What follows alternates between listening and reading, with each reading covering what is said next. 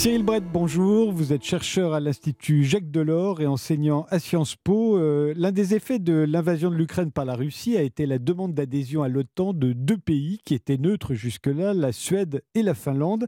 Est-ce que c'est une rupture importante, d'après vous, dans le concert des nations européennes? Ah oui, c'est une rupture véritablement euh, historique. Et d'abord pour ces deux pays.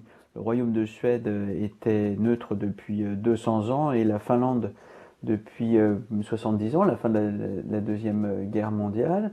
Et ces deux neutres euh, nordiques avaient quasiment le statut de modèle hein, ou le statut de laboratoire de la neutralité en Europe, avec la demande d'adhésion à l'organisation du traité de l'Atlantique Nord de ces deux grands neutres nordiques.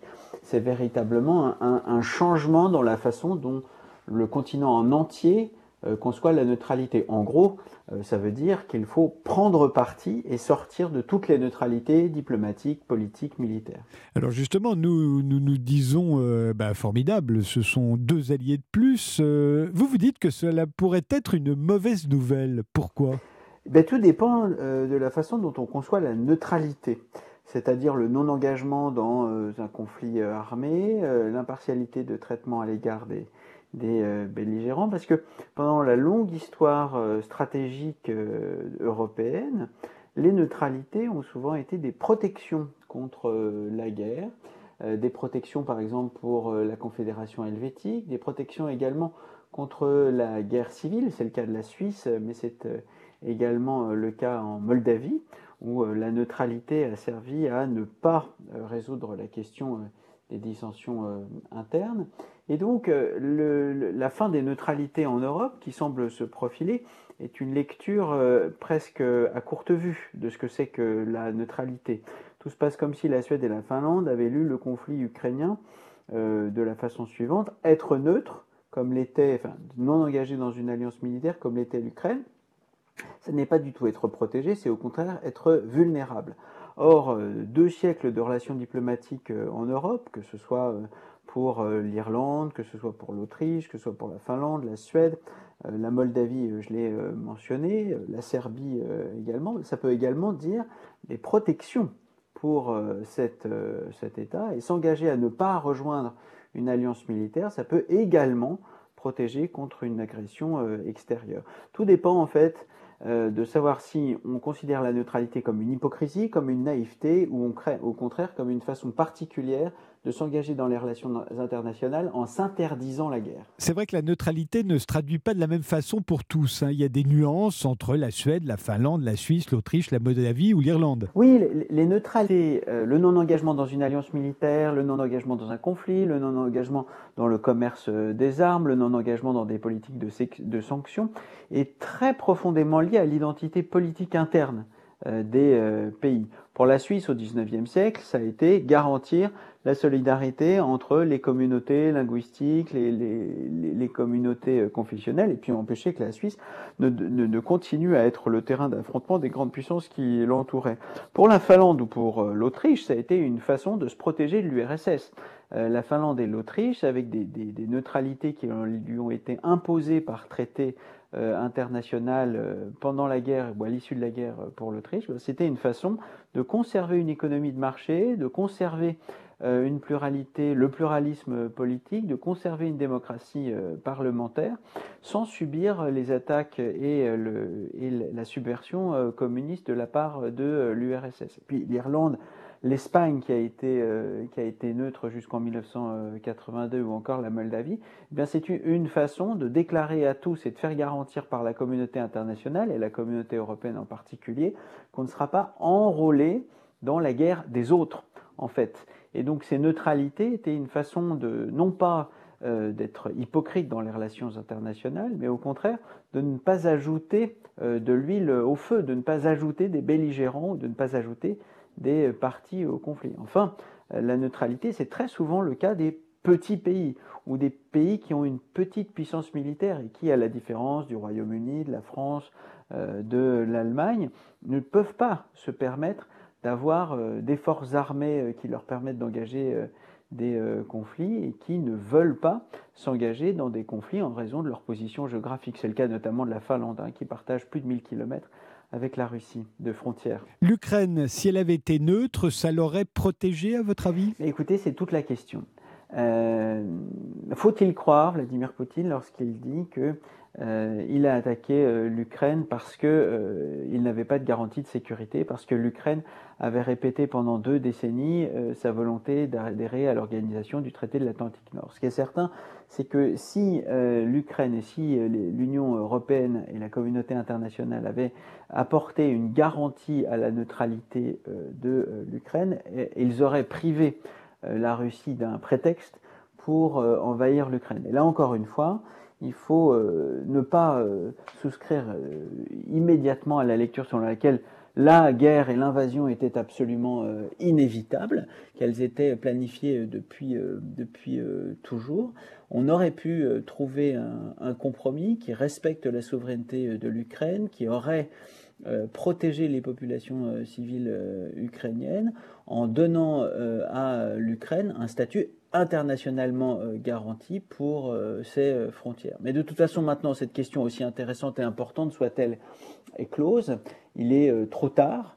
Les dizaines de milliers de morts, l'annexion illégale de provinces, de quatre provinces orientales de l'Ukraine ont complètement changé la façon dont la question est posée. Et la question qui se pose à l'Ukraine n'est plus de savoir si elle doit être neutre ou elle euh, doit s'engager dans une alliance militaire, mais comment elle peut se défendre.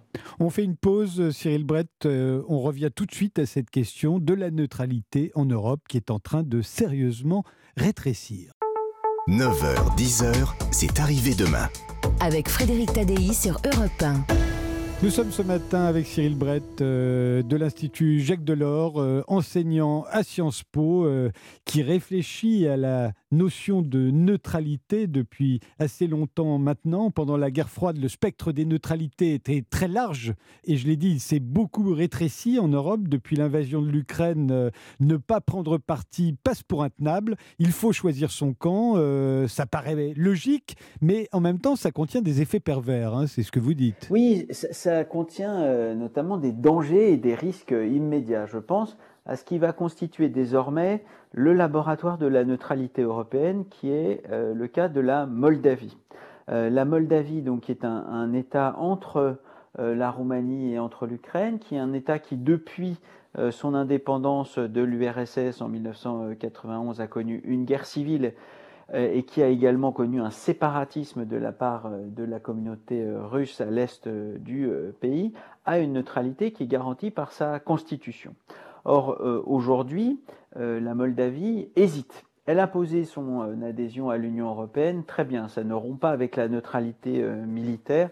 L'Union européenne accueille en son sein de nombreux États neutres ou de nombreux États qui ne sont pas partis à l'alliance militaire. Mais pour la Moldavie, la question qui se pose maintenant, c'est de savoir ce qui, est, le plus protecteur.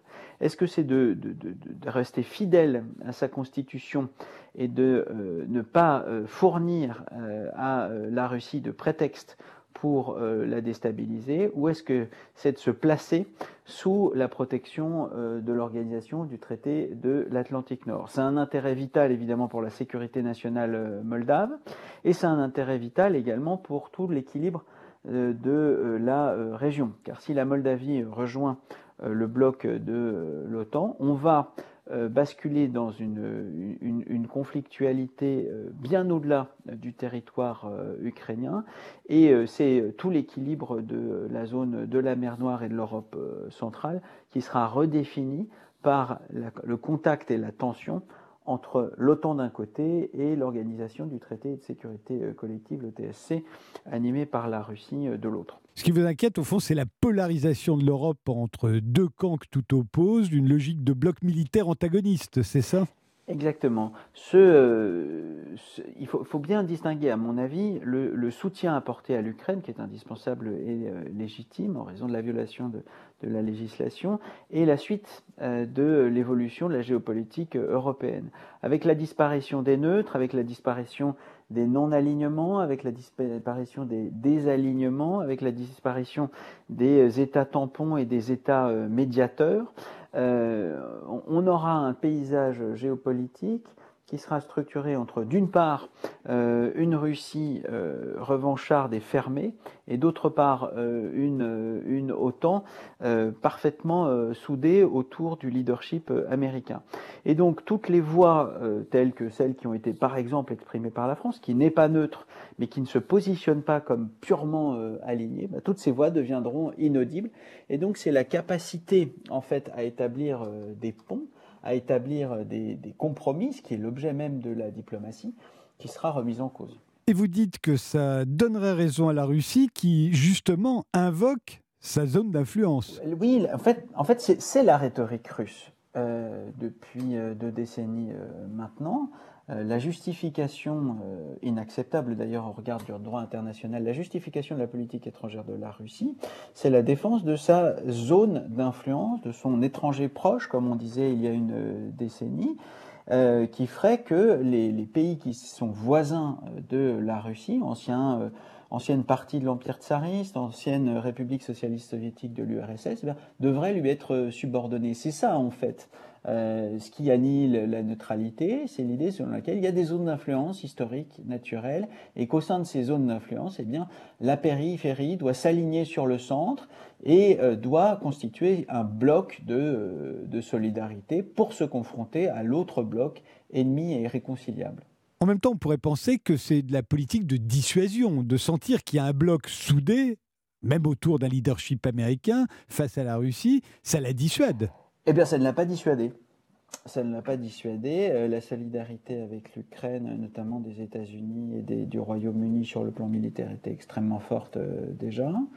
Euh, et ça ne l'a pas dissuadé de lancer, de lancer son opération militaire, et ça ne la dissuade pas actuellement de continuer, de continuer une opération militaire, y compris contre les populations civiles. Et c'est bien, c'est bien les limites de euh, la, lecture de la, neutralité ou de la non-adhésion euh, à l'OTAN.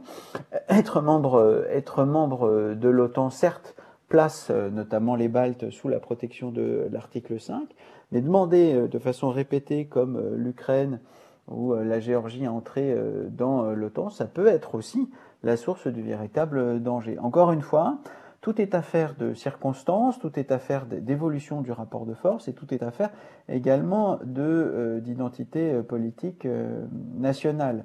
la neutralité a fait ses preuves comme système de protection. Il ne faut pas la congédier de façon irrémédiable comme une hypocrisie ou comme un aveu de faiblesse. Je vous remercie Cyril Brett d'avoir été mon invité sur Europe 1 ce matin. Je rappelle que vous êtes chercheur à l'Institut Jacques Delors et enseignant à Sciences Po. Merci.